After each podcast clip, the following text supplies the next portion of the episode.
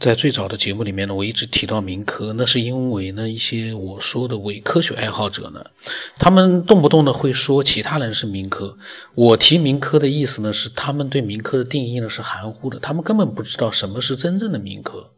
那我曾经有一期呢，专门讲到了民科。我自己呢，其实觉得民科到底是什么样一个，呃，很有就是说，呃，一个去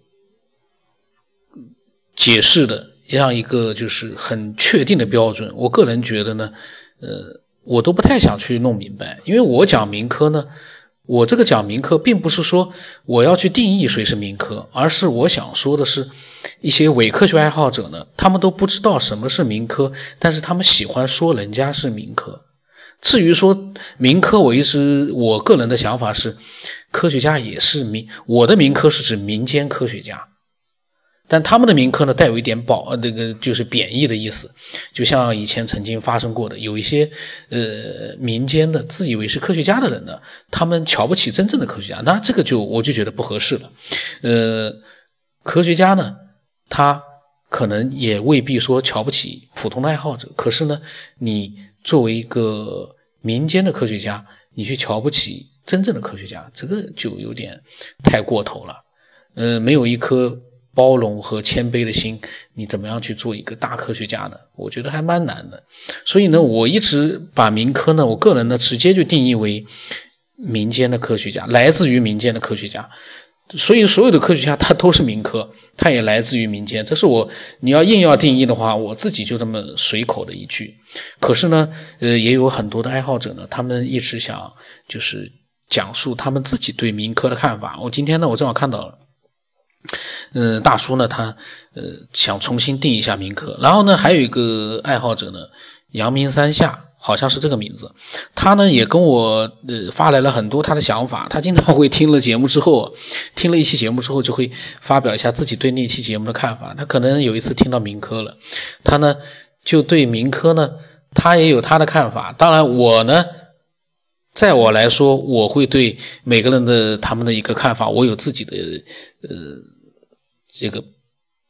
接受度的，有的接受度高一点，有的接受度呢就差一点。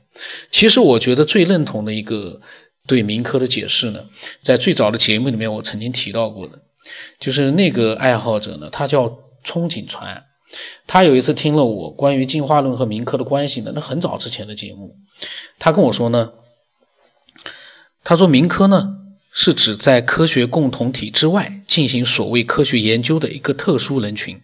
他们或者希望一起一举解决某个重大的科学问题，或者呢试图推翻某个著名的科学理论，或者呢致力于建立某种庞大的理论体系，但是他们却不接受也不了解科学共同体的基础范式，与科学共同体呢不能达成基本的交流。然后他跟我说，不接受也不了解科学共同体的基础范式，与科学共同体不能达成基本的交流呢，是民科与另外一个群体业余科学爱好者之间的根本区别。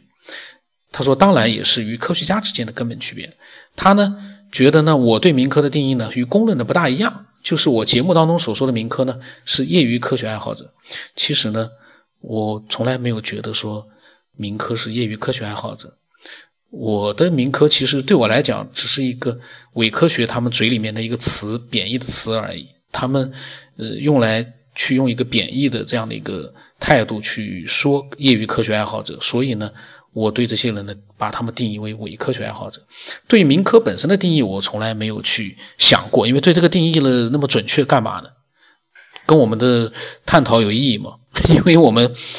有必要去。做这这么明确的一个分类嘛？我觉得也没必要。但是呢，呃，既然很多听众他们会觉得自己对民科也有自己的一些想法，我觉得也挺好的。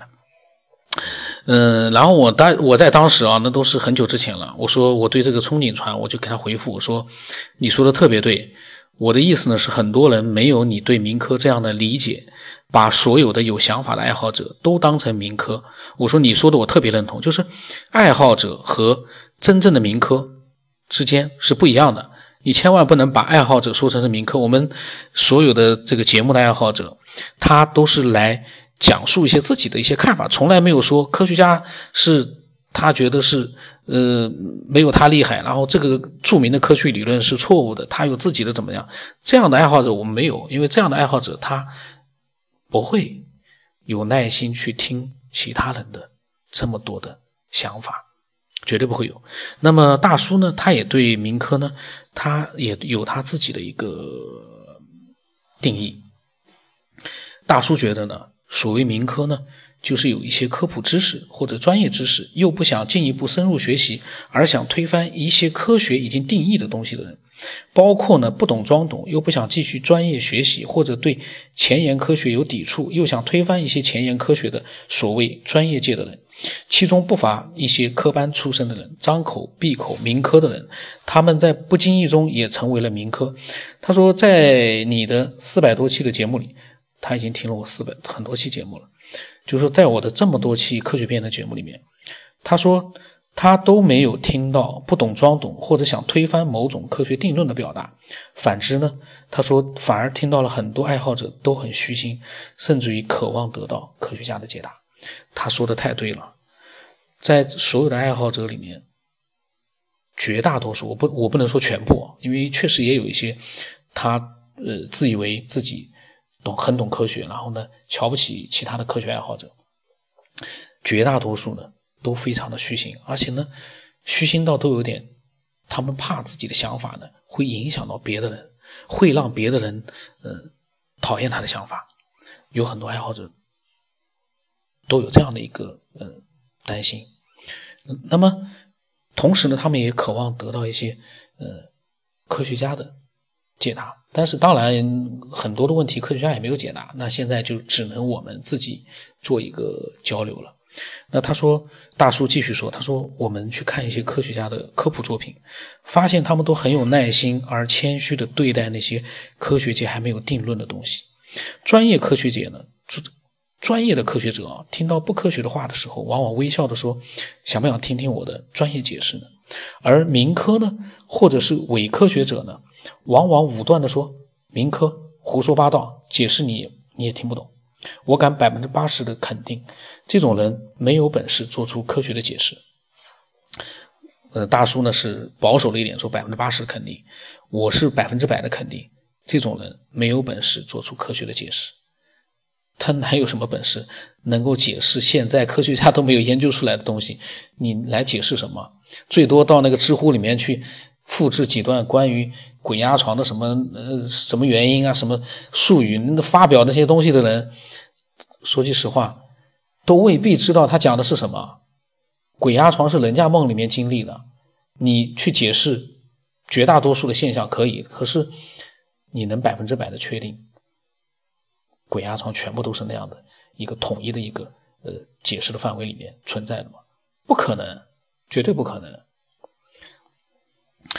当然，我说这个绝对呢，这这个这个词呢，其实不太好。但是呢，我是想说明，我完全不认同，呃，用那样一种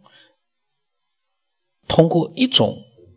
他觉得觉得是对的一个解释来解释所有的这种特别的现象。你要是真都像你这样的话，那科学家就简单了，随便拿出一个理论来解释所有的这个呃，说起来是同样的一个呃现象的这样的一个。可能是一些人他们亲身经历的，其实并不是解释里面所说的那样的一些事情。比如说鬼压床，那大叔说呢，他说要知道，没有一定真正科学功底的人是写不出好的科普作品的。他呢遇到过一些人，动不动就拿公式、方程式来吓唬人，最后呢得知他们也是一知半解。他说，总之呢，科学就是怀疑一切，科学不是万能的，想象力是创造的原始动力。有这个大叔说的真好哎，那个我当时好像还回了一句呢。哎，你讲的非常好哎。呃，上次有一个爱好者啊，他对这个民科也有一个定义，非常的好。我在很久之前啊，很久之前了，呃，有一次还专门就是把他的这个对民科的定义我还录了一下，后来忘了，我也忘了，因为民科我的民科是泛民科。呃，那些人的这个，只要是说到民科，我就觉得这个人是其实是有问题的。这个世界上哪有什么民科啊？民科是有的，就是那些呃，就是自以为自己什么都是最正确的，瞧不起科学的那些人，我觉得那些人可能可以算民科。就宽泛一点的话啊，我觉得你讲的这个蛮好的，下次我我来专门录一期。那我在节目之前讲的那个憧憬船呢，就是我说的那个解释的还比较好的，对民科的解释蛮好的这样的一个爱好者。那嗯，其实呢，我个人呢，并不太想多提民科，因为为什么呢？因为民科指的就是我觉得你就把它指成是那些蔑视科学的人，然后又去以为自己懂科学的人，这样一些人说民科就可以了。没必要那么具体，因为我们的爱好者都不是民科，我去定义民科干嘛？这是我个人的想法。我们的爱好者，我觉得没有一个没有一个是民科，我们去定义民科干嘛？唯一有的就是那些民科和伪科学爱好者，像大叔说的，他们呢喜欢去明明不懂，还要喜欢去推翻人家 的一些呃自己的想法，说人家是民科，这样的人才是真正的民科。然后呢，这个阳明山下呢，他呢。嗯，他说我说的呢，伪科学爱好者这个定义不准确。他说你说的那种人在哲学的里面有一个专业名词叫做形而上学，机械唯物主义者，否认真理的相对性，没有想象力，静止的看待事物。然后呢，呃，任何事情呢都是很简单的了解一下之后呢，就可能没有深入了解，就会变得自以为是。他说的这个是伪科学，我我记错了，我以为他讲的是民科呢。他讲的这个伪科学爱好者，其实呢，呃，定义是蛮准确的。但是我呢，我是我这个伪科学爱好者，又是一个宽泛的，就是我觉得这个人他不尊重我们的听众，不尊重我们的科学爱好者，然后呢，他又自己自以为是的这样的一些呃人呢，我把他定义为伪科学爱好者，就是我觉得这个人对这个节目或者对听众他是。好像不太善意的话呢，然后呢又，呃，觉得自己很牛的，可是呢，他并没有拿出他很牛的那些东西来，我就定义他为伪科学爱好者。所以呢，我所说的一些词啊，都是我自己随口，呃，可能说的，但是我的表达里面的代表的那些人，可能未必是和很专业的解释是完全吻合的，但是大致都是吻合的。因为我呢不太喜欢框死，框的太死了。有很多东西呢，呃，感觉，我觉得感觉是最重要的。你可以感觉得出来，这个人他到底是不是一个热爱科学的，是不是一个呃对别的科学爱好者都是比较包容的这样的一个人。有的时候你能感觉出来，他好像很瞧不起其他的科学爱好者，可是他自己呢也并没有拿出一些呃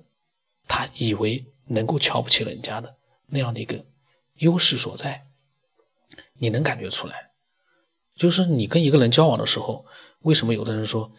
跟一个人交往的时候，为什么有的人跟他能成为好朋友，有的人就一看见他就觉得心里面有种排斥感？这个真的，这也是一个神奇的、值得去研究的一个东西，就是人和人之间的一个引力波。人和人之间有没有引力波，我不知道。但是呢，我觉得可能也有类似的这样的一些神秘的、很难发现的这样的一些引力波在里面，或者是引力在里面，或者是排斥力。总之呢，呃，民科和伪科学爱好者呢，我的节目里面是一直是在提的。但是民科我不大提，民科是人家在讲，我呢，呃，只是会讲讲我的想法。但伪科学爱好者我一直在提，听多了呢。其实我讲的伪科学是指哪些人？其实大家也都明白了，就不要去，就不需要去做太多的解释了。我从来不去解释，因为我定义的就是那些让人讨厌的人，就是伪科学爱好者。那今天这一期呢，嗯，我觉得也是很有价值的。当你在其他人对民科和伪科学爱好者进行一个定义的时候呢，我们绝大多数听众。都会明白里面的一些道理，但是如果正好有人正好是伪科学，或者有的人正好是所谓的那些民科，他们听到的话，他们会不会改变自己呢？我不知道。但是如果他真的能听完我这四百期节目的话，我在想他百分之八十能改变自己。我不管，我也不现在也不能绝对的说百分之百了。我跟大叔一样，我我我我给个百分之八十这样的一个比例。听完四百期节目之后，只要你包容的去听，你有百分之八十的可能会变成一个让人接受，而且能够分享出一些让人感兴趣的话题的这样的一个真正的科学爱好者，或者说